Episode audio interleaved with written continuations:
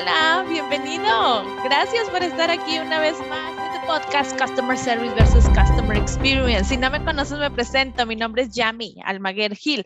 Soy autora del libro Customer Service versus Customer Experience y nuestro podcast habla precisamente de esto, cómo crear experiencias, cómo mejorar tu servicio y llevar a tu equipo de trabajo a mejorar el servicio y la experiencia de tu cliente. El día de hoy toca invitado y te va a encantar.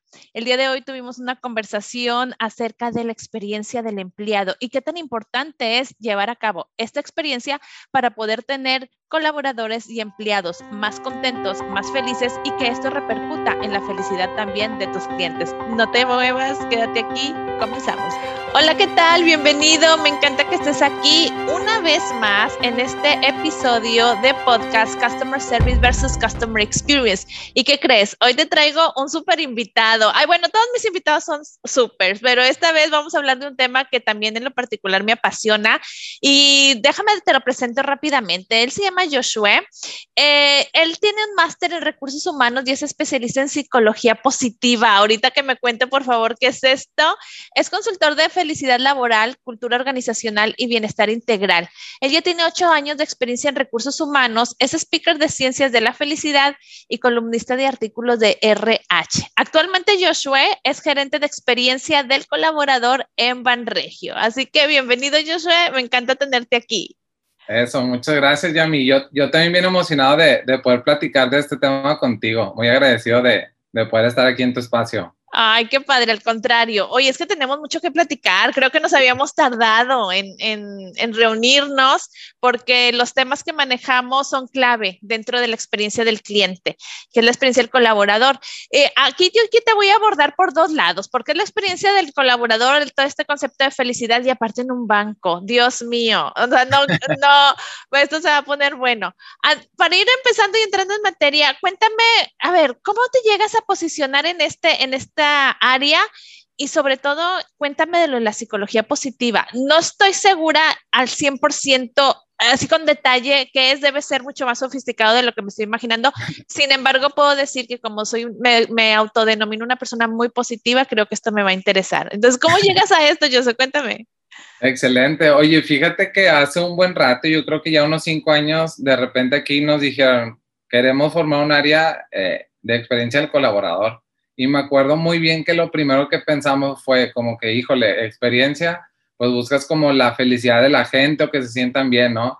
Entonces así fue como nos fuimos enrolando. Yo creo que, sin miedo a decirlo, fuimos de, de las primeras empresas que pensaron que en estos términos, porque la verdad en España, Estados Unidos y otros países, este, ya traen muy avanzado este concepto sí. como de experiencia del empleado y no como el viaje, porque a veces como que es el viaje del empleado, ¿no? Pero no, o sea, el saber que como la experiencia de la gente obviamente iba a generar mejores temas en todo, ¿no? En calidad de vida, en mejores productos, en servicio al cliente claramente, y obviamente le va a ir mejor a la empresa, ¿no? Entonces fue como esa visión de decir, oye, pues teniendo feliz a la gente, claramente va a ser una compañía feliz y claramente vamos a tener clientes súper felices y, y, con nosotros, ¿no? Entonces de ahí ya hace un buen rato que nació, el literal, el, el de forma genuina, cómo hacer que tener un ambiente feliz y de bienestar para mi gente que claramente repercute al final el cliente final, ¿no? Está bien interesante cómo em empezar de adentro hacia afuera, ¿no? Sí, Sí, totalmente. Eh, siempre también pregono con esto, es de adentro hacia afuera. A veces cuando imparto cursos, las personas están esperando que les diga las estrategias de cómo tratar al cliente externo y yo no, siento decepcionarte, es primero tú y después el de afuera. Entonces, oye, yo soy, pero tú ya trabajabas en Banregio cuando se empieza a crear este concepto o esta nueva área eh, y hacías otra cosa y, y luego cómo migras acá, ¿cómo está la cosa? Sí, fíjate que como te decía, tuve la fortuna de que me invitaran a iniciar como esta parte, ¿no? Desde cero, desde poder involucrar con consultores, con directivos, o sea, ahora sí que fue todo un trabajo hecho, una investigación, que de hecho de ahí nace mucho la psicología positiva que te quiero platicar, sí. de cómo realmente buscar de forma genuina qué valor vamos a dar a, a nuestra gente y por ende a nuestros clientes y a la comunidad. Entonces, por eso te digo, tú, yo creo que tú más que nadie lo sabe cómo está todo eh, tan bonito de conectado, ¿no? De la experiencia que le damos a los demás se, se va pegando hacia adentro y hacia afuera, ¿verdad? Totalmente, porque una de las preguntas que yo hago en, sí o sí dentro de mis cursos, siempre les pregunto a los participantes, cuéntame cuando hayas tenido una mala experiencia en algún establecimiento, un mal servicio. Y bueno, surgen las mil ideas, ¿no? Y cuéntame cuando has tenido un buen servicio y surgen las ideas. Entonces, aquí la, pregunta que yo les hago es, ¿Tú por qué crees que en un establecimiento puedes tener un mal servicio y en otro tienes un muy buen servicio? Tomando en cuenta que tal vez juegan este papel las empresas por dentro de sus metodologías, todo esto, sí hay un, grado de responsabilidad, pero en sí el colaborador que te está atendiendo, porque uno te puede atender bien y otro te puede atender mal. Entonces, ¿tú qué piensas de esto y si la felicidad o el positivismo eh, está involucrado en este servicio al cliente? Sí, me encantó esa pregunta y fíjate que ya lo voy a ligar a lo, lo que te platicaba de la psicología positiva. Justamente eh, es esta rama que estudia el florecimiento del ser humano, lo positivo, ¿no? La psicología tradicional tiene demasiados avances en por qué tenemos depresión, por qué hay, eh, hay el suicidio, por qué sentimos negaciones, este, perdón, emociones positivas y toda esta parte como la parte oscura del ser humano. Entonces, ya hace mucho tiempo alguien dijo, oye, pues estamos muy avanzados en tecnología, en estudiar las enfermedades, toda la patología, vaya, del ser humano. Sí. ¿Por qué no empezamos a estudiar por qué hay gente que seguramente conocen a alguien que siempre está infeliz, o alguien que te abraza, o alguien que es súper agradecido, o alguien que vacaciona mucho, o alguien que X cosa, ¿no? El, lo bonito que tenemos los seres humanos. No solamente lo, como que, hay vivir siempre felices, positivos, porque no es cierto, ¿no? Eh, somos seres humanos, entonces, justamente esta, esta rama empezó a estudiar qué cosas nos daban o qué herramientas o qué ambientes nos iban a generar este, mejores niveles de felicidad y bienestar al ser humano que podemos trabajar todos los días. Entonces, contestando la pregunta, fíjate que nos dimos cuenta que desde ahí eh, son herramientas que podemos tomar. Y, y, ahorita algo que te iba a decir, cuando hablamos de como de servicio de personas, yo siempre digo, cuando hay una mala experiencia, un mal servicio, siempre tiene que ver con personas. Todo lo creamos las personas, el servicio, producto, lo que hagamos es creado por personas hasta el día de hoy. Y aunque hay una máquina, un robot que lo haga, fue creado, pensado por una persona. Entonces, ¿qué te puedo decir? Que lo que yo he podido percibir eh, en este tiempo es que cuando tenemos una mala experiencia, es porque a lo mejor ese, ese dato humano, ese, esa programación humana, esa persona pues al final de cuentas no, no estaba en su pleno bienestar, ¿no? Creo yo que, que puede ser por ahí. De hecho, la respuesta que me dicen los participantes, y me da mucha risa porque me dicen, Yami, porque está enojado con la vida. Y yo, bueno, hay algo de eso. ¿Qué onda? O sea, vemos gente enojada con la vida o gente reconciliada con la vida. ¿Eso qué onda? ¿Por qué, ¿Por qué nos enojamos? O, o viene ya la mejor de, bueno, aquí yo tengo dos, dos preceptos, o nacemos así es genético o la vida nos va tratando de alguna forma que empezamos a comportarnos o como víctimas o como héroes en, en este camino. ¿Qué es lo que estudia esta ciencia? ¿Qué nos dice? Pues sí, fíjate, justamente la, la, ciencia del comportamiento humano, del bienestar, habla de eso, ¿no? De que ya venimos de fábrica como con ese nivel subjetivo de bienestar, porque ahorita decía lo de que, híjole, está enojado con la vida, es súper subjetivo decir eso, ¿no? A lo mejor para mí no es enojo, es este, tristeza. Entonces, hablando ya como el tema de las emociones, y definitivamente todos venimos ya con un nivel de plenitud, de bienestar, y, y se habla que solamente una pequeña parte tiene que ver con nuestras circunstancias. Entonces, yo qué te mm. diría, Yami, que es un, un error garrafal decir que alguien no ofrece una experiencia, no ofrece un servicio de calidad porque está enojado con la vida, porque está triste, porque al final de cuentas la ciencia del comportamiento humano nos habla de que está en nuestras manos, ¿no? Cambiar eso, o sea, ni la peor víctima del mundo puede hablar como de algo como que, híjole, pues que cómo voy a dar algo bien de mí si yo tengo la peor situación. Justamente habla de eso, ¿no? Que eh, tenemos que reconfigurarnos a saber que está en nuestras manos este, brindar algún servicio, hacer alguna tarea desde la vocación, desde la gratitud, desde saber que estoy usando mis fortalezas, este, y pues más cosas, ¿verdad?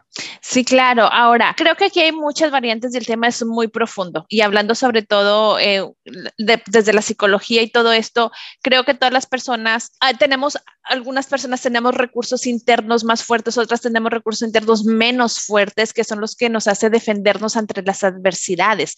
Porque las adversidades están, pero reaccionamos todos de diferente forma. Y a veces, aunque queramos conscientemente reaccionar de una manera positiva, nuestra misma bioquímica química del cuerpo no nos lo permite.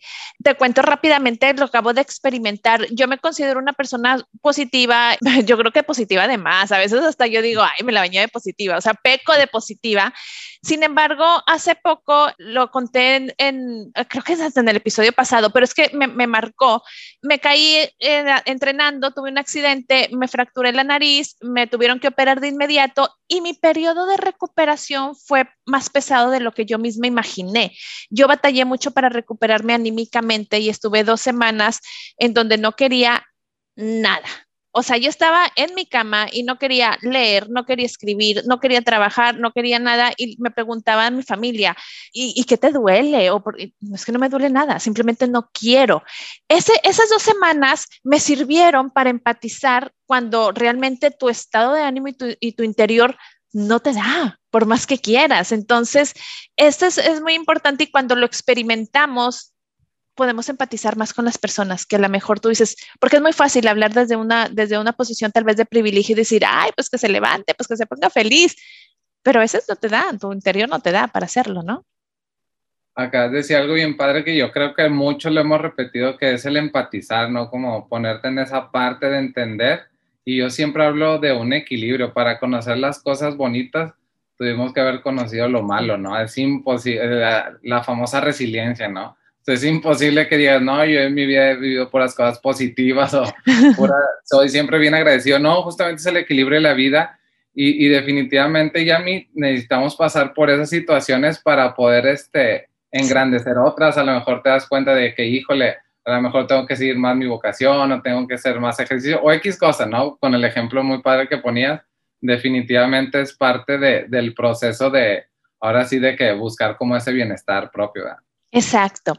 Ahora, hablando ya de manera profesional y en los negocios, ¿qué es lo que hace una empresa para poder llevar este tipo de, experiencia al colaborador, para tratar de brindarle las mejores eh, herramientas para que esté feliz y contento? Porque he visto, a mí que me toca trabajar con diversas empresas y meterme con diversas empresas, me, aunque no quiera, hago comparaciones. Entonces, yo cada vez que voy a una empresa o que, o que me adentro a las entrañas de una empresa, comparo una con otra y me doy cuenta en donde realmente, es más, el ambiente se siente, Joshua. O sea, desde que llego, el ambiente se siente con dónde están tranquilos y dónde están estresados y, y todo esto. A veces las empresas piensan que poniéndoles una mesa de ping pong y poniéndoles un, un descanset y poniéndoles, eh, no sé, este tipo de cosas, la gente va a estar contenta. Y no precisamente sucede, porque lo he llegado a vivir en donde ahí está la mesa de ping pong, pero lo que dice el colaborador es, yo lo que quiero es irme a mi casa saliendo, yo no me quiero quedar a jugar ping pong. Entonces, ¿cómo le hace la empresa en los negocios para realmente, pues es casi imposible darle gusto a todos? Está bien fuerte lo que dices, Yami, porque para allá me iba a ir a mi comentario, ¿no? Me ha tocado ver y hacer mucho benchmarking también con, con muchas empresas y, o con colegas de RH, ¿no? Que hablamos, oye, el cliente más difícil es el interno, las personas, los colores, los que hacen funcionar la, empresa. Y, y, fíjate, voy a retomar lo que comentabas y creo que el reto más fuerte es la diversidad.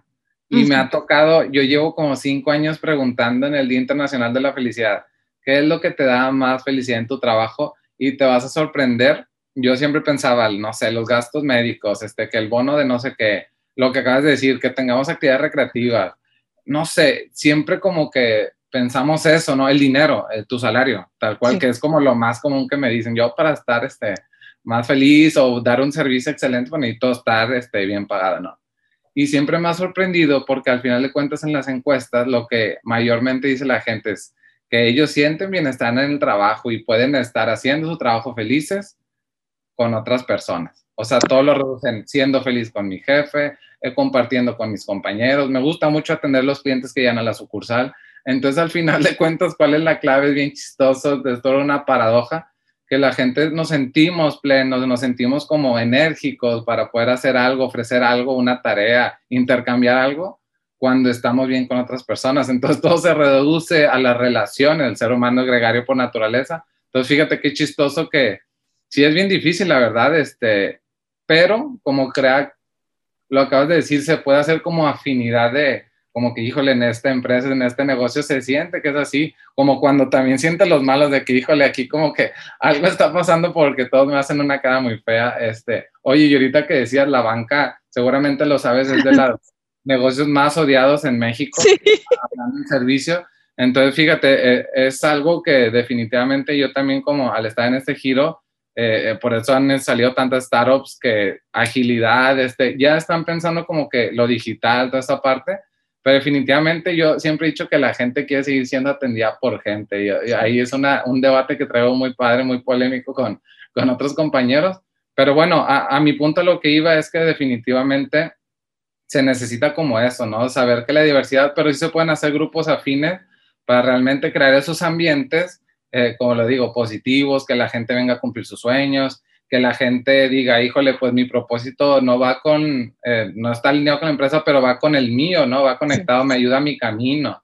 Entonces está bien interesante porque las empresas tienen que hacer como ese, esa afinidad y, y no caer en el culto organizacional, como tú dices, de que, oye, voy a hacerme pet friendly o voy a dar tamales. Cada quien va generando como sus rituales, sus culturas, sus mantras, y eso es lo bonito, que al final se hace una afinidad en ese grupo, en ese negocio, esa empresa, que, que, va ayudando a que todos estén como en esta misma sintonía, que claro se pega también el ser buen líder, el dar un, buena, el dar un buen servicio, el ser el, comunicación positiva y muchas cosas más, ¿no? Así como se pega lo malo, yo digo que también se pega siempre lo bueno. Sí, sí, totalmente, todo se pega. Eh, yo creo que a raíz de, de que salen a, al aire o a la vida todas estas empresas tipo Google, Facebook y todas estas en donde se vende o se, a, se muestra por la ventana un tipo de organización relajada en donde todos están en cojines, este, ahí acostados como en los puffs, ¿no? Todos acolchonados, en jeans y todo esto. Y, se vende hacia afuera cuando todavía ni siquiera nos consta, en donde la mayoría no nos constaba ya cuál es, cuál es el ambiente interno y se vende toda esta parte de, rela de relajación hacia afuera. Entonces los colaboradores tal vez andan eh, queriendo encontrar empresas con este estilo, pensando que allí se van a encontrar más felices al estar trabajando.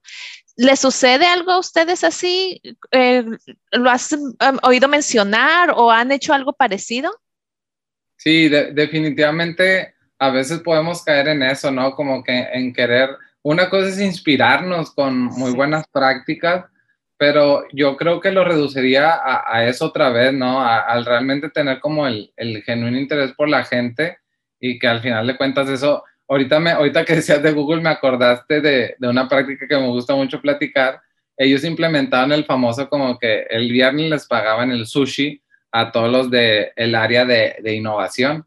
Y justamente cuenta uno de los directores de Google que de ahí salió, o sea, de un viernes comiendo sushi entre compañeros y dices, bueno, o sea, es como lo de llevar a tu mascota y dices, ¿eso qué tiene que ver con la empresa? Con el, o sea, es un bienestar para la gente, pues está padre, pero ¿qué me da a mí como negocio? ¿no? Hablando sí. como en esta onda de que quiero ser rentable, de dar el mejor servicio, pues sí, justamente eso es lo que nos da. Y bueno, a lo que iba, uno de los productos ahorita más rentables de Google salió de ese viernes de sushi. Entonces, ¿qué tiene que ver que yo tenga a mis empleados apapachados, que, los ten, que tenga un trabajo digno, que tenga espacios de recreación, espacios de comida, eh, vacacionar?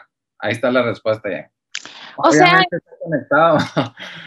ok, entonces pudiera ser que no nada más es que te diviertas, sino que ese estado de relajación provoca la creatividad y tal vez en este estado de creatividad pueden salir más ideas a que si vas y me lo preguntas a mi escritorio mientras estoy eh, haciendo otra cosa, ¿no? Totalmente, el crear esos espacios y, y, yo siempre he dicho algo, he tenido la oportunidad de platicar con como varios directivos, líderes de, de estas empresas y siempre me ha encantado ya a mí que a la gente le, que le va muy bien, al final de cuentas, he escuchado mucho como que, híjole, ¿cuánto me va a costar? ¿Va a ser rentable el retorno de inversión? Pero la gente realmente que ha sido muy visionaria, literal me han dicho, pues yo estoy buscando que la gente esté bien, esté contenta. Si de ahí me sale el producto más rentable, yo feliz. Pero eso es, lo, e, eso es algo que me impresiona mucho, que son gente muy visionaria que ha sabido realmente buscar como ese bienestar y de ahí salen las eurecas, ¿no? Lo que le llamo, este, que alguien este, saca un producto, que alguien le ofrece un nuevo, no sé, o sea, de ahí es donde, como tú dices, creatividad, imaginación, este, matemática, o sea, te, el estar bien, el estar pleno, definitivamente te hace ser mejor persona, mejor profesional y, y todo, ¿no? Entonces yo siempre digo que cuando es genuino, ahí es donde sale realmente lo rentable, pero eso ya al final una, no era, no era la del objetivo, ¿no? Es una consecuencia de, de, eso. Es correcto, fíjate, acabas de decir algo bien importante. ¿Cuál es la intención tal vez de la cabeza de la organización? Porque finalmente estas, estas aprobaciones eh, eh van a tener que ser de, de la cabeza. Entonces, la cabeza es que traes con tu intención. ¿Realmente quieres crear estos espacios para que la gente esté a gusto? Salga algo no salga, o crear estos espacios para que la gente esté a gusto y querer un poquito forzar con tu mente tal vez el que, bueno, pero para que estén a gusto, pero para que saquen ideas, ¿eh? O sea, pero sí, ¿sabes cómo? Entonces yo creo que eh, la, la, parte genuina de la intención juega un papel muy importante. Sí, definitivamente es algo que, que he podido ver, el, el, que realmente se haga de forma genuina, e incluso ya los resultados los dicen, pero te digo, a la gente... Eh, se escucha muy simple, pero a la gente que le va bien, o más bien a la empresa, al negocio que le va bien, es porque al final de cuentas invierte este, en ese sentido de adentro hacia afuera. A mí también me han buscado mucho, y a mí, como tú dices ahorita, de que, oye, ¿cómo le hago para que ya haga, haya más productividad, este, tener un mejor servicio, porque me han pasado estas situaciones? Y yo les digo, oye, pues empieza desde adentro. Me dicen, no, igual que tú me dices ahorita, no, es que quiero de afuera, o sea, ¿cómo le hago con los de afuera? Digo, este, no empieza desde casa, empieza desde adentro, empieza desde una cultura, empieza desde promover estos hábitos saludables para que realmente se dé, porque sí está muy eh, cañón cambiar toda esa coraza cuando desde el corazón no, no se siente real, ¿verdad? Oye, Joshua, ¿y ustedes hacen estudios con la gente? Bueno, ahorita me decías que a lo mejor hacen encuestas en donde les preguntan, pues, sus gustos, ¿no? También tengo entendido, y yo creo que tú también lo habrás oído, en donde cuando le preguntas a la gente, hablando a la gente, puede ser el colaborador o al cliente, que la gente no sabe lo que quiere, supuestamente es lo que dicen, ¿no? Que mejor ni preguntes porque nadie sabe lo que quiere. Yo no sé si esto es verdad o no, no es el punto. Yo creo que lo que aquí es importante y tú me, tú ahorita me, me compro, no me compruebas, me confirmas si hacen algo tipo así. En mi libro yo manejo una, un capítulo en donde hablo de las jerarquías de vamos a decir, de valores que la, persona tiene para que pueda el líder de ahí basarse en qué es lo que va a mover la motivación de la persona. Porque todo realmente nos mueve en diferentes aspectos. A mí me puede mover el dinero y a ti te puede mover el tiempo o al revés. Entonces, si a mí me metes el sueldo y a mí me mueve, perdón, si a mí me das más tiempo, pero a mí me mueve el dinero, a lo mejor yo voy a decir, no, hombre, pues mejor más bien aumentame el sueldo y le, yo le sigo trabajando y a ti al revés, te pueden aumentar el sueldo y tú puedes decir, mejor déjame salir a las 4 de la tarde.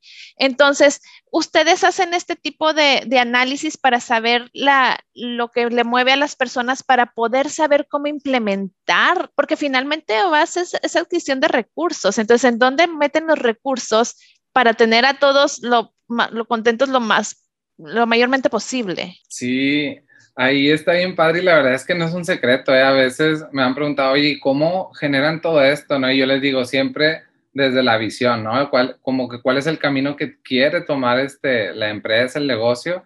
Y también algo que nos basamos mucho es las mejores prácticas, como la que te platicaba ahorita de Google, seguramente de ahí nació el viernes de taco y todas estas cosas, el ser friendly, pero la, la, realmente importante, como lo dices, sí es escuchar a nuestra gente, sumando, o sea, yo, yo lo voy a poner así, ¿no? Escuchar a nuestra gente, porque a veces como estamos inventando, ¿no? Para que vivan la mejor experiencia, este, tengo que pagarles más sueldo, tengo que darles comida, tengo que sonreír siempre cuando atienda a alguien. Entonces, escuchar realmente qué dice nuestra gente y sobre todo ahí viene el, el, la buena cosa de la psicología positiva. Ya sabemos qué herramientas en general, o sea, por más que mi diversidad que yo sea, este, tenga pareja, este, no tenga papá, X, sea cual sea tu diversidad, tu meta de vida, si tu sueño es comprarte un coche, una casa, sea cual sea, te va a mover lo que dice la psicología positiva, porque ya está estudiada, es algo del ser humano. Entonces de ahí agarramos las bases para poder hacer ese genérico de que realmente busca la gente con experiencia, que, que a pesar de que tú y yo seamos muy diferentes, seguramente si usamos ese modelo, nos va, nos va a generar bienestar, ¿no? Y, te voy a poner unos ejemplos. Puede ser desde actividades o dinámicas o eventos que nos generen como emociones positivas desde sentir paz, sentir armonía, diversión, etcétera, ¿no? E, el tema también del, yo siempre digo el tema de las relaciones positivas sanas, eso es primordial de la vida, esa ley este, que tenemos que aprendernos, mientras no vivamos en, en, relaciones positivas no va a funcionar nada, ni el servicio, ni con el jefe, ni con la empresa, ¿no? Este, y así, ¿no? El también tener como un, eh, e, ese sentido, tener, buscar como ese, marcarnos objetivos. Y algo también que me gusta decir mucho es el tema de la vocación y las fortalezas. Este, muchas veces la gente que trabaja y no da un, no hace bien su tarea o no hace bien el servicio, no da, vaya, no da el, el 100 de él, es porque realmente a veces no siente vocación, no ve su trabajo como si fuera una tarea, como si fuera como que lo que tengo que hacer para poder este, ir subiendo de puesto, porque es lo que me tocó, es el trabajo que hay, este, es algo que he notado mucho. Y las fortalezas, a veces, por ejemplo, a mí me gusta mucho hablar, pero en mi trabajo no las uso, ¿no? Entonces, yo siempre pongo el ejemplo de, de una persona que trabaja en el súper este, empaquetando los productos y le dicen, ¿sabes qué? ¿Eres feliz en tu trabajo? No, pues más o menos. Bueno, sabes que a partir de hoy vas a empezar a usar tus fortalezas. ¿Cuál es tu fortaleza? Me gusta platicar con la gente, contar chistes. ¿Qué pasa? Esa persona que empaqueta la comida en el súper empieza a, decir a los clientes de que un poema, un refrán, ¿viste? ¿Qué pasó? El señor, sí, ahora sí ya sigue siendo más, o más bien siente más nivel de felicidad con su trabajo, está usando su fortaleza y los clientes que dicen, encantados porque el señor todos los días este, que pasan por ahí les alegra, ¿no? Entonces fíjate cómo funciona, o sea, cómo a veces por ni usar nuestras fortalezas o hacer el trabajo con vocación, pues seguramente no, no, no lo vamos a sentir pleno, de estar dando un servicio o estar creando algo. ¿Y ustedes dentro de sus prácticas hacen este tipo de estudios para conocer las fortalezas de los colaboradores? ¿Tienen algún tipo de, de dinámica para conocerlas o en el día a día o cómo le hacen para conocerlas? Sí, definitivamente, este, tanto aquí como externamente me ha tocado ver muchos pulsos.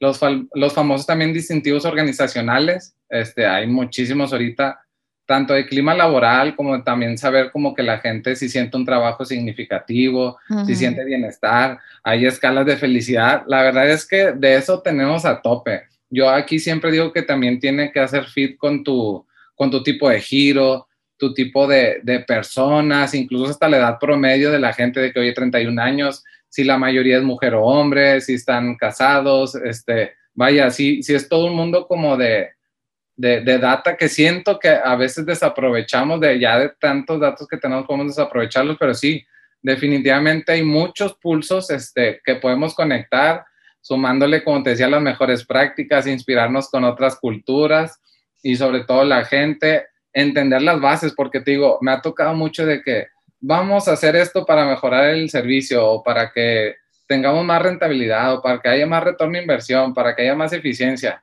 y bueno, ¿de dónde sacaste eso? Ah, no, pues lo leí en, un artículo en el periódico. Digo, no, no está mal, ¿verdad? Pero mi punto es de que a veces tenemos que tener esas bases este, y no son, son solamente científicas. ¿eh? Y a mí no estoy clavado con lo científico, me gusta también ver teorías de, de autores, este, ver de una práctica que implementaban. Entonces, sí, es un juego de, de acomodar piezas muy interesantes y, sobre todo te digo que hagan, yo siempre digo que hagan fit con realmente con, con, tu empresa, con tu giro, con tu cultura, ¿verdad? Con todo eso.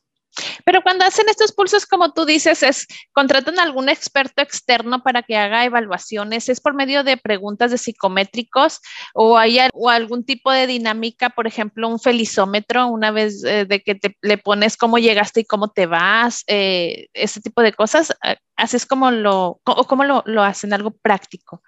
Sí, fíjate que de todo, desde la encuesta, eh, ahora sí que tradicional, ¿no? De que la de clima laboral interna, tanto como te decía, distintivos organizacionales, tanto nacionales como internacionales, desde equidad de género, si sentimos que mi empresa este, está siendo equitativa, este, si mi empresa apoya a la maternidad, eh, apoya a la comunidad LGBT, o sea, la verdad es que son demasiados censos y sí, la mayoría son de hecho encuestas, pero también hay desde la psicometría, desde cómo está haciendo el, ahora sí que los resultados del negocio, o sea, si realmente estamos siendo productivos, o sea, sí, sí definitivamente tanto internos como externos, sobre todo son muchos pulsos, este, consultores, ahora sí que siempre bajo la misma filosofía que, que traemos, ¿verdad? Ok, ahora, tu área está conformada por gente de recursos humanos o tienes integrantes de, otros departamentos para que también se puedan tener embajadores de esta, de las prácticas que,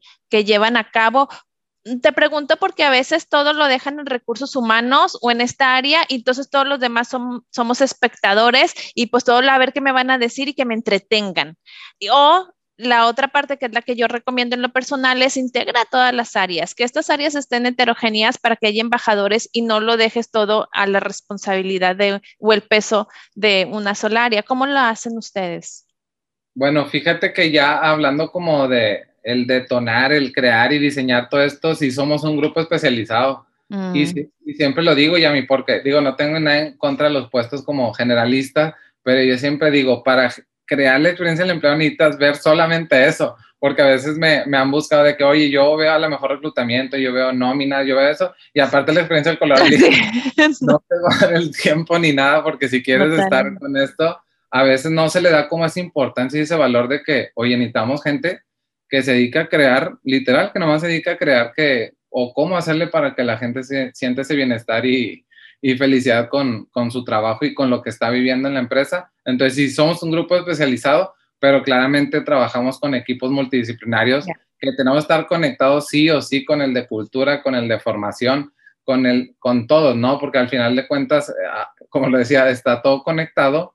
Este, y sí, definitivamente sí se tiene que trabajar. Y dijiste algo bien padre, al final de cuentas, algo que tenemos muy marcado en la, como en la cultura es que el estar bien con lo que estás haciendo con la empresa es responsabilidad de uno, ¿no? La cultura es responsabilidad de todos, pero sí es responsabilidad de uno. Nosotros te ofrecemos los medios, el, espacio, el ambiente. algo que yo me preguntan mucho y a mí es de que, oye, Joshua, y las empresas sí dan, o sea, felicidad es la responsable, tu jefe es el responsable, y al final de cuentas ya sabemos que se reduce a uno, ¿no? Obviamente hay miles de circunstancias, pero sí como el estar consciente de que tú realmente te marcas ese camino para sentir ese bienestar, es responsabilidad de uno, pero sí tiene un gran trabajo de, de nosotros como empresas, este, líderes de estas áreas, el crear espacios donde se sienta felicidad, armonía, plenitud, use mis fortalezas, a pesar de que van a pasar cosas y malos ratos, sí tenemos como esa gran responsabilidad de, poder tener feliz a, a, quienes están trabajando con nosotros para que obviamente puedan ofrecer cosas bonitas también. Oye, ¿cómo lo miden? Al final de cuentas, o sea, ¿cómo van a medir que las acciones que están tomando en esta área realmente estén funcionando? Necesitas pasar por los lugares y que todo el mundo se esté riendo, o si no lo avientas, ríete para que el indicador se suba, ¿cómo le hacen para medirlo? Oye, de entrada, pues como te decía, están los famosos distintivos, ¿no? Porque tienes toda la razón y, a veces también se puede prestar como que, bueno, está muy padre, pero a ver, lo que no se mide no, no se sabe ni se puede mejorar ni, ni tienes datos, ¿no? Entonces sí, definitivamente, desde saber cómo nos estamos posicionando en, distintivos, algo bien importante y como te decía, es bien obvio que a veces hasta, yo siempre digo, a veces ni, ni se piden resultados ya, la empresa está, le está yendo muy bien ¿Qué, está pasando? A lo mejor, sí, sí me explico, o sea, también es algo que ya se puede llegar hasta obviar, de que, híjole, subimos 25% este año, híjole, la rentabilidad subió 5, oye, ¿qué está pasando? ¿Qué están haciendo? ¿Están pagando muy bien? Eh, ¿Qué, este, qué prestaciones tienen? Justamente son los efectos este, que está dando y definitivamente también en nuestra área tenemos indicadores este, internos por platicarte algunos, el famoso NPS, ¿no? En el, en el giro bancario está, está muy, muy fuerte esto, pero tenemos un NPS de empleados, ¿no? Si tú recomiendas este, vivir esta actividad, si tú recomiendas trabajar aquí, si tú recomiendas a tus amigos familiares vivir esto, ¿no? Este, también, por ejemplo, un pulso de emociones positivas. ¿Qué te hizo sentir esta actividad? No, pues este, me gustó mucho, me encantó, este, eh, más o menos. Entonces, sí tenemos ciertos indicadores. Eh, la participación siempre es bien importante porque a veces digo, híjole, veo eventos bien padres, pero no va nadie, entonces, ¿qué está pasando, no? Sí. sí tenemos como unos ocho indicadores que nos van marcando el camino de si realmente está bien configurado la, la, experiencia que estamos brindando, porque definitivamente, como tú dices, se tiene que medir porque si no, nada más lo que yo pienso, lo que pensamos, y decimos, sí, está todo súper bien. No, definitivamente tienes que tener datos duros de, de, que esté funcionando, pero te digo, algo bien chistoso que, que, he vivido es de que de repente incluso los resultados es como que, ah, o sea, no, no se necesitan pedir porque se ve. Se ve a lo lejos que, que está funcionando. Es chistoso eh, eh, eso también. Oye, y ahorita que dijiste me llamó mucho la atención porque sí lo he visto en las empresas de que pueden hacer un evento y nadie va. O sea, le sucede que pues, pues va para atrás y ya no hay que hacer este tipo de cosas y, reviras y vuelves a empezar. Y sobre todo también me lo comentan algunos directores de empresas en donde proporciono capacitaciones, en donde me dicen, oye, a mí es que yo lanzo la iniciativa con todo y con todo el, el furor y mi equipo, cric, cric, cric, ah, órale, sí. Y nadie me sigue y él viene entusiasta, qué frustrante, ¿qué onda con eso? Sí, pues al final de cuentas también como son datos eh, de encuestas o de pulsos, al final de cuentas tú ahorita lo decías muy bien, ¿no? De que lo dicen, eh, te contestan una encuesta, una medición interna, de repente sí, queremos, no sé, jugar boliche, de repente sacas un torneo boliche, nadie va. Y justamente eso es lo padre, ¿no? Por eso buscamos siempre hacer como prototipos. Este, ahora sí que lo bonito de, de, esta profesión es que es un laboratorio. Y al final de cuentas estamos trabajando con personas, ¿no? De repente lo que nos dicen un año atrás ya no va a ser vigente ni en un mes, porque los seres humanos así somos, ¿no? Normalizamos todo, cambiamos de, de grupos de afinidad. Entonces sí. definitivamente es algo natural que entendemos. no debería pasar tanto claramente, si no sería un fracaso, pero sí, sí, sí, este, en ese sentido buscamos como ser un laboratorio de prototipos, de estar probando cosas, este, porque definitivamente somos seres humanos y de repente votamos por algo que nunca vamos a ir o decimos que así vamos a, estar más felices y al final de cuentas nos damos cuenta que no era eso, era otra cosa. Entonces sí, definitivamente puede llegar a pasar, pero yo creo que es algo natural al final de cuentas, este, es bien común, ¿eh? Es bien común eso. O sea, que, que sí, todos votemos por algo y al final nadie va. Eh, es así somos los humanos. Ahora, me gusta mucho la palabra que usas de laboratorio, porque al momento de ser un laboratorio lo tomas como una experimentación y simplemente si no funcionó, pues entonces volvemos a, vamos para atrás y corregimos. Porque creo que si no lo tomas con esa semántica, entonces vas a pensar, uno no sirve y empiezas a, irte para abajo y a tratar de, y fíjate, y puedes llegar a boicotear el mismo, el mismo departamento y misma área con los integrantes diciendo, esto no va a funcionar. O sea, la gente ni sabe lo que quiere, la gente no le das gusto, la gente, y empiezas dentro de la misma área a frustrarte. Entonces, me gusta que lo llames laboratorio o que sean experimentos. Sí, y bueno, seguramente Yami, tú también sabes mucho de eso del feedback, ¿no? Este, a veces es bien importante tomar la, ahora sí que la opinión, las sugerencias de todos, porque a veces también me ha tocado ver como que se, se, quiere omitir lo malo, ¿no? Como que, híjole, pues calificaron mal el, el NPS o esta persona dijo que estaba, sabía fea la comida, pero estaba riquísima. Entonces, fíjate, también esa parte es bien importante, escuchar todas las versiones, todas las perspectivas para realmente como enfocarte, bueno, esto salió, pero el NPS general o la favorabilidad del evento, la actividad, la experiencia salió muy bien. Entonces, sí, también ha sido como esa parte es bien importante porque a veces sí me topo mucho como que, híjole, bueno, los comentarios malos ni los tomo en cuenta. Entonces, se, toma todo en cuenta en, en el retro, ¿verdad? Es lo que te iba a preguntar, que si le hacen caso a los haters, porque de repente hay un hater que nada le gusta y ese qué onda, oye, no, ese nada le gusta, no le vas a dar gusto. ¿Se toma en cuenta su comentario o de plano dices, no, quítalo? Porque es bien común, ¿eh? También que digamos, ay, no, mira, 90 dijeron que, o 99 dijeron que sí y uno que no, y ese uno, ¿se le hace caso? Definitivamente sí, sí lo, le damos un valor, pero al final de cuentas, como tú dices, vas viendo como esa ahora sí como que se va haciendo esa estadística de que siempre este, es como el mismo comentario, van saliendo lo mismo y, ya vas haciendo como ese histórico, ¿no? Que a lo mejor ya no va teniendo tanto peso, pero sí, definitivamente yo siempre digo que, que se le da valor a todo, hasta en ese sentido, claramente revisando que, que, coincide, ¿verdad? Porque te digo, también nos ha pasado muchas veces que nos dicen algo y nos quedamos, ¿cómo?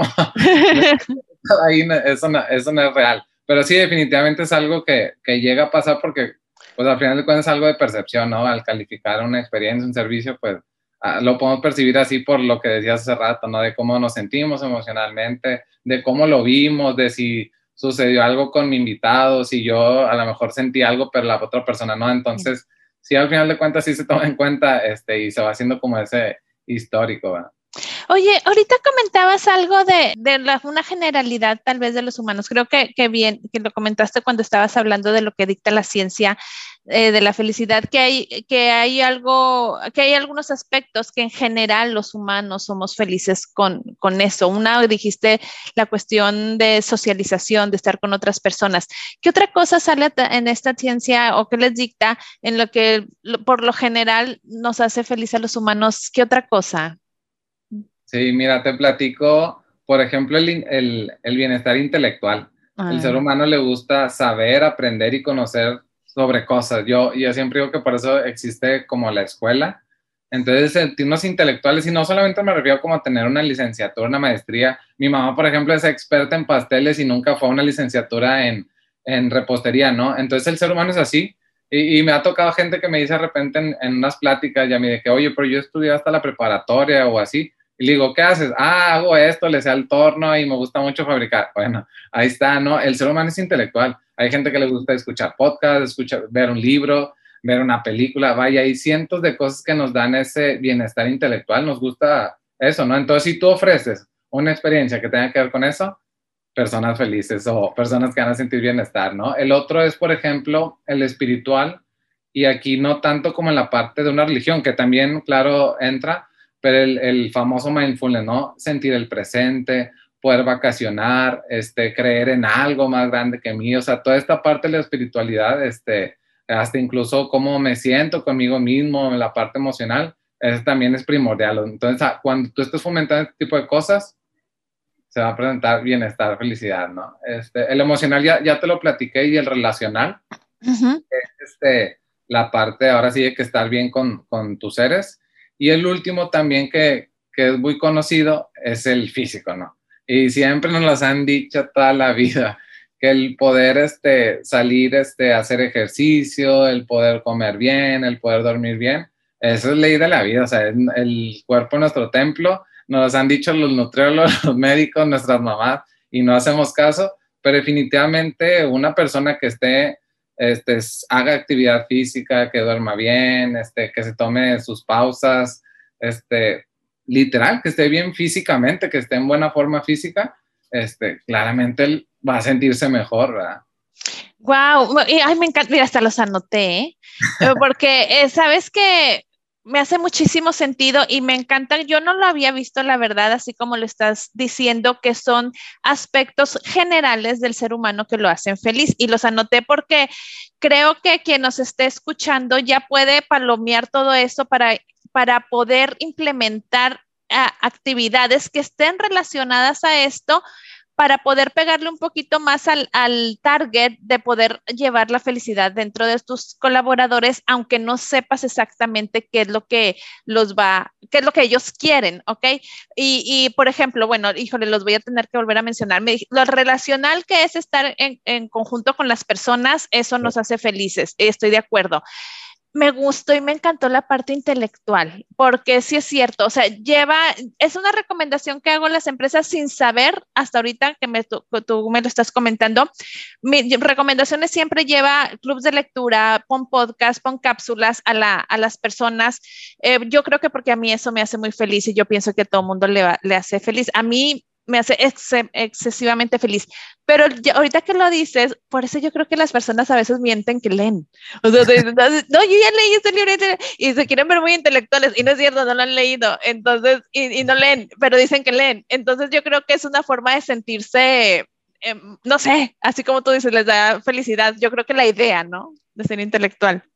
Y justamente me da risa porque me acordé de también con mis amigos, no sé, estamos hablando de algo, oye, vi esta película. Sí, yo vi que los dinosaurios, no sé qué. Sí, pero los fósiles, entonces fíjate cómo a veces el ser humano liga eso, ¿no? Nos gusta ahora sí que estar bien intelectualmente, tener tu cultura. Y también, aunque sea la persona, alguien que no lea, ha aprendido de otra forma, ha aprendido de los cómics, ha aprendido una película, aprendió porque su abuelita le enseñó. Entonces, el ser humano es así por naturaleza, aunque no vayas a una escuela, si vayas a una escuela, sea en un curso, en una certificación, diplomado, un libro, de, en cualquier, este, somos, somos aprendedores, ¿verdad? Y desaprendedores, entonces es parte también de, de la vida y nos da ese nivel de, de bienestar que, que, busca el ser humano. Fíjate que tu especialización, una recomendación que ahorita se me ocurre que pudieran tener las empresas es precisamente implementar programas de especialización en algo.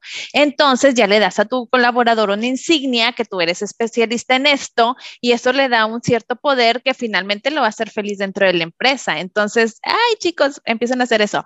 Este, la otra, bueno, la parte espiritual eh, me gusta por la, oye, implementar entonces eh, la parte de mindfulness y todas estas actividades que les puedan llegar a proporcionar esto.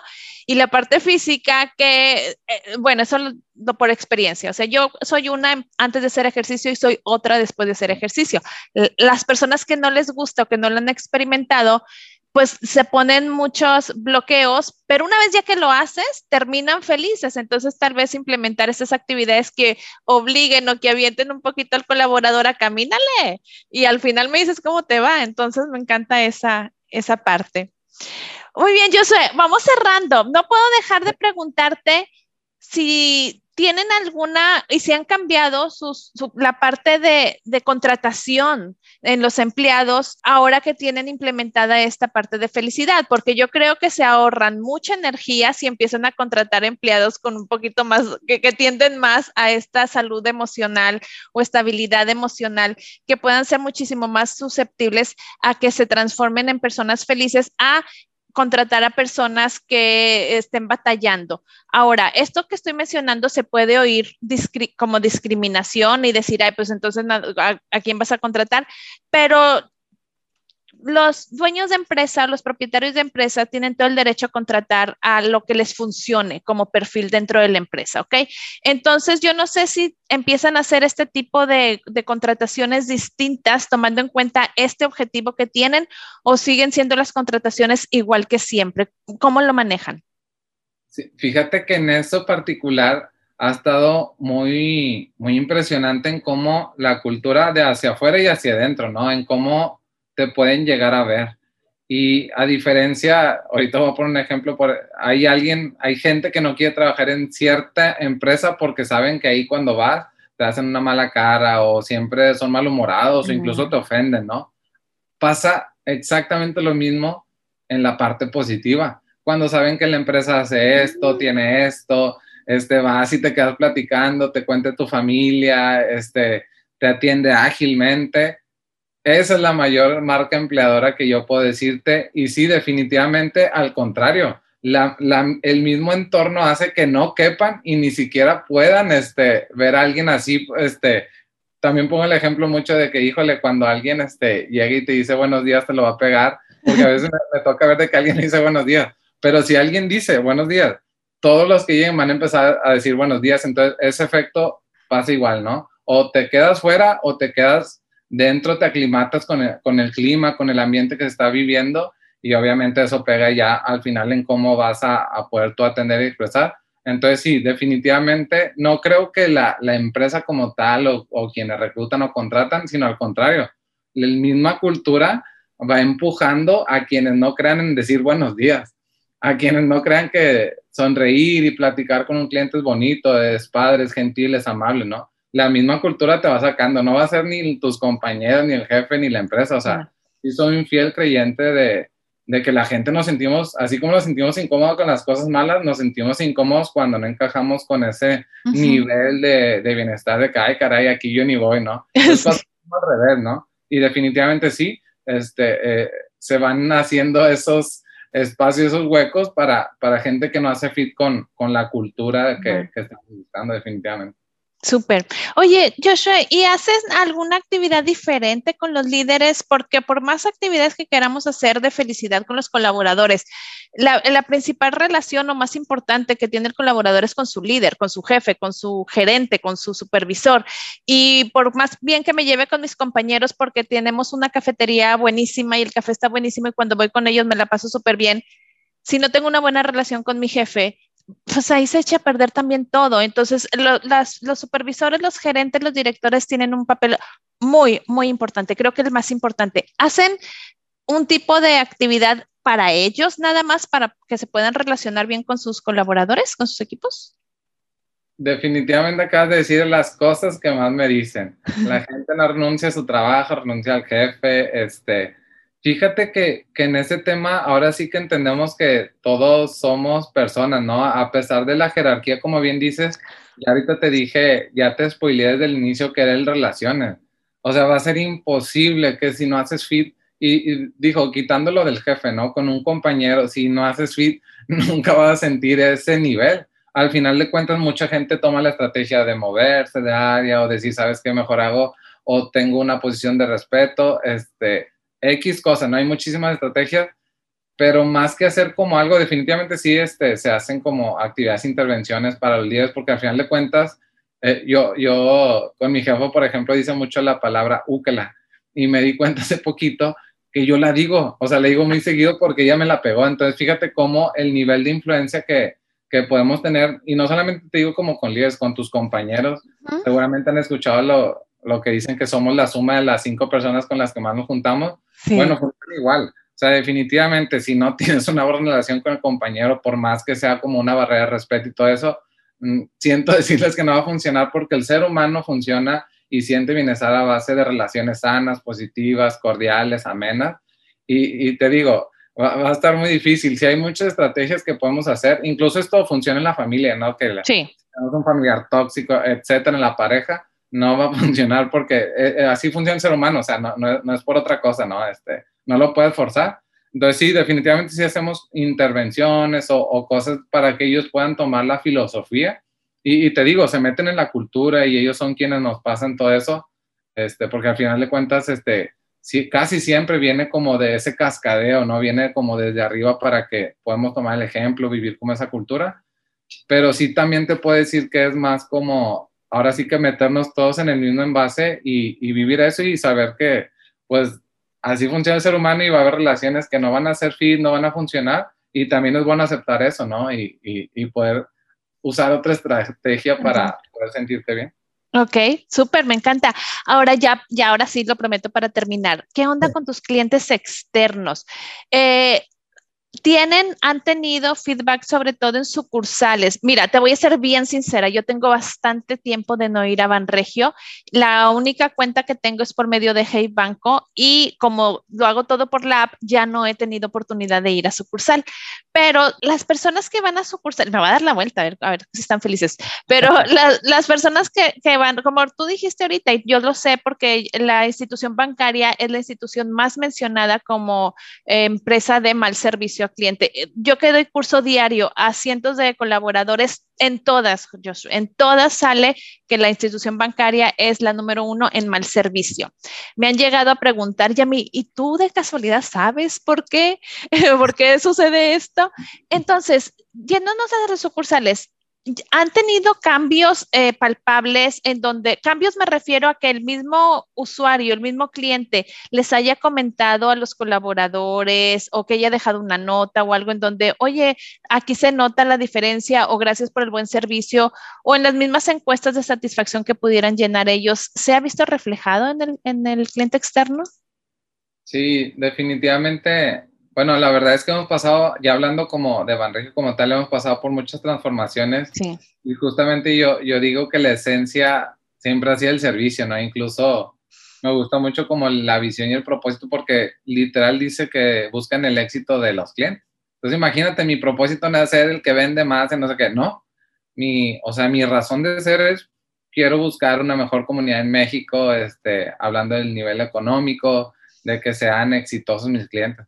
Entonces desde ahí te das cuenta de que no manches, cambia el chip, ¿no? Mi visión no es de que vender las más tarjetas de crédito o no sé, X cosa. Entonces sí, definitivamente, por ejemplo, hay un programa que se llama Escucha, que, como te comentaba, el NPS se mide. Y sí, definitivamente desde han llegado cosas bien bonitas o que le mandan este, mensajes o que dejan detalles o que incluso, como te decía, a ver, somos seres humanos. Yo sé que hay una barrera cliente este, y usuario, pero también hasta se han llegado a crear muy bonitas amistades, historias también muy padres, este, temas también, por ejemplo, que sucede un asalto y alguien este, puede auxiliar a alguien. Entonces, la verdad es que te, te podría decir de, de muchas historias que, que, conozco, pero sí, definitivamente yo creo firmemente que la voz del, del, cliente siempre ha sido primordial y ha sido un buen camino, un pulso para realmente eh, entender, ¿no? Y también creo, Yami, algo en esto del servicio que tienes que atender a nichos, ¿no? Este, sería imposible decir de que voy a tener contento, como ahorita decíamos, a, a mis a los miles de clientes que tengo, hay que entender, ¿no? También como esa parte de que, bueno, es que así es la forma de, aquí, ¿no? A lo mejor en el de enfrente te va a funcionar. Yo creo que con los bancos es el tema de, de la agilidad, este, de que tienen tu dinero, de cómo vas. O sea, digo, ahí tengo mis teorías también de por qué los bancos también es como un, un giro como de que, oye, siempre como que lo ves problemática, no le gusta ir a la gente. Entonces, pues justamente estamos, este, como giro financiero tratando, ¿no? De, de, de, ser este, mejores en agilidad, en tecnología, en que la gente ya no se sienta este, atendida por un teléfono, por una persona, ¿no? No por una máquina. Entonces, sí, definitivamente las transformaciones que hemos tenido, al menos este, acá en, la, en nuestro banco, ha sido por la voz del cliente, que nos dicen desde las cosas positivas hasta las negativas. Este, y, sin, y sin ser comercial, definitivamente también tenemos de los mejores este, NPS ahí eh, este, que salen a, nivel bancario. Entonces, sí, definitivamente esto no es como alguien que se le ocurrió, es, es la voz de, del cliente que al final te va marcando el camino. Este, te digo, sí se va como orientando a cierto, pero se sigue respetando porque al final de cuentas ellos son los que, que vienen aquí a, pues, a ser usuarios. ¿no? Sí. Y finalmente, eh, este programa de felicidad pues está relativamente joven, ¿no? Llevan poco tiempo eh, con ello y yo creo que, no sé, yo estaría pensando que dentro de su visión es todavía que mejore muchísimo más, ¿no? Porque todavía están también como en proceso de experimentación. Sí, ya, yo, yo diría que ya, ya, ya va en la etapa de, ahora sí que está súper superpuesto, pero todavía le, seguramente le va a faltar madurar. Ya llevamos casi como cinco años, este, cinco años. Llevamos con esto, aunque creo que yo desde antes ya lo hacían de forma, no le habían puesto nombre o no le habían puesto como esta parte, pero sí, definitivamente es un camino bien padre, pero ya a mí lo que sí te puedo decir, porque a veces me dicen también como que, híjole, pues que esto tarda hasta 10 años en implementar. Y digo, no es cierto, por favor háganlo un mes para que vean los resultados que va a generar inmediato eh, el poder hablar este, de temas de bienestar, de procurar, como siempre lo digo, poner espacios, darle valor genuino a la gente para que haga sus tareas, su trabajo y es bueno ofrecer, fabricar el producto, dar servicio, lo que hagan, este, que la gente sienta vocación, que lo haga con fortaleza. Y ahí está la clave, la verdad es que no hay ningún secreto. ya todos lo sabemos, pero no lo queremos hacer, entonces ahí está la cosa.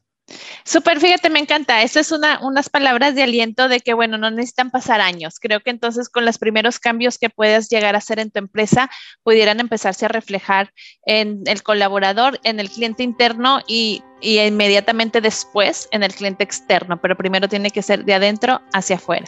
Definitivamente. Muy bien, ay, muchas gracias Josué por estar aquí, gracias por este tiempo, gracias por compartirnos estas prácticas, creo que nos has dejado bastantes este, semillitas sembradas para que puedan después florecer.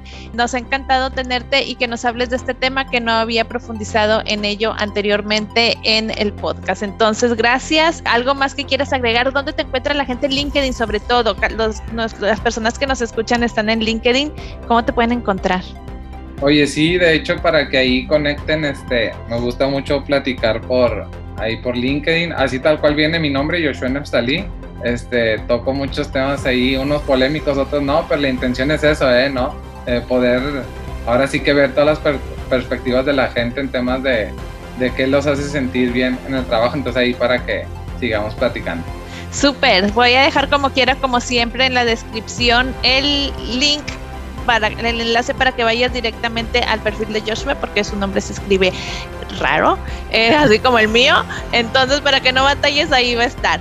Muchísimas gracias por estar aquí, gracias si llegaste hasta el final, nos ha encantado que estés aquí y espero verte muy pronto en el siguiente episodio. Si tienes clientes ya sabes que esto es para ti. Bye bye.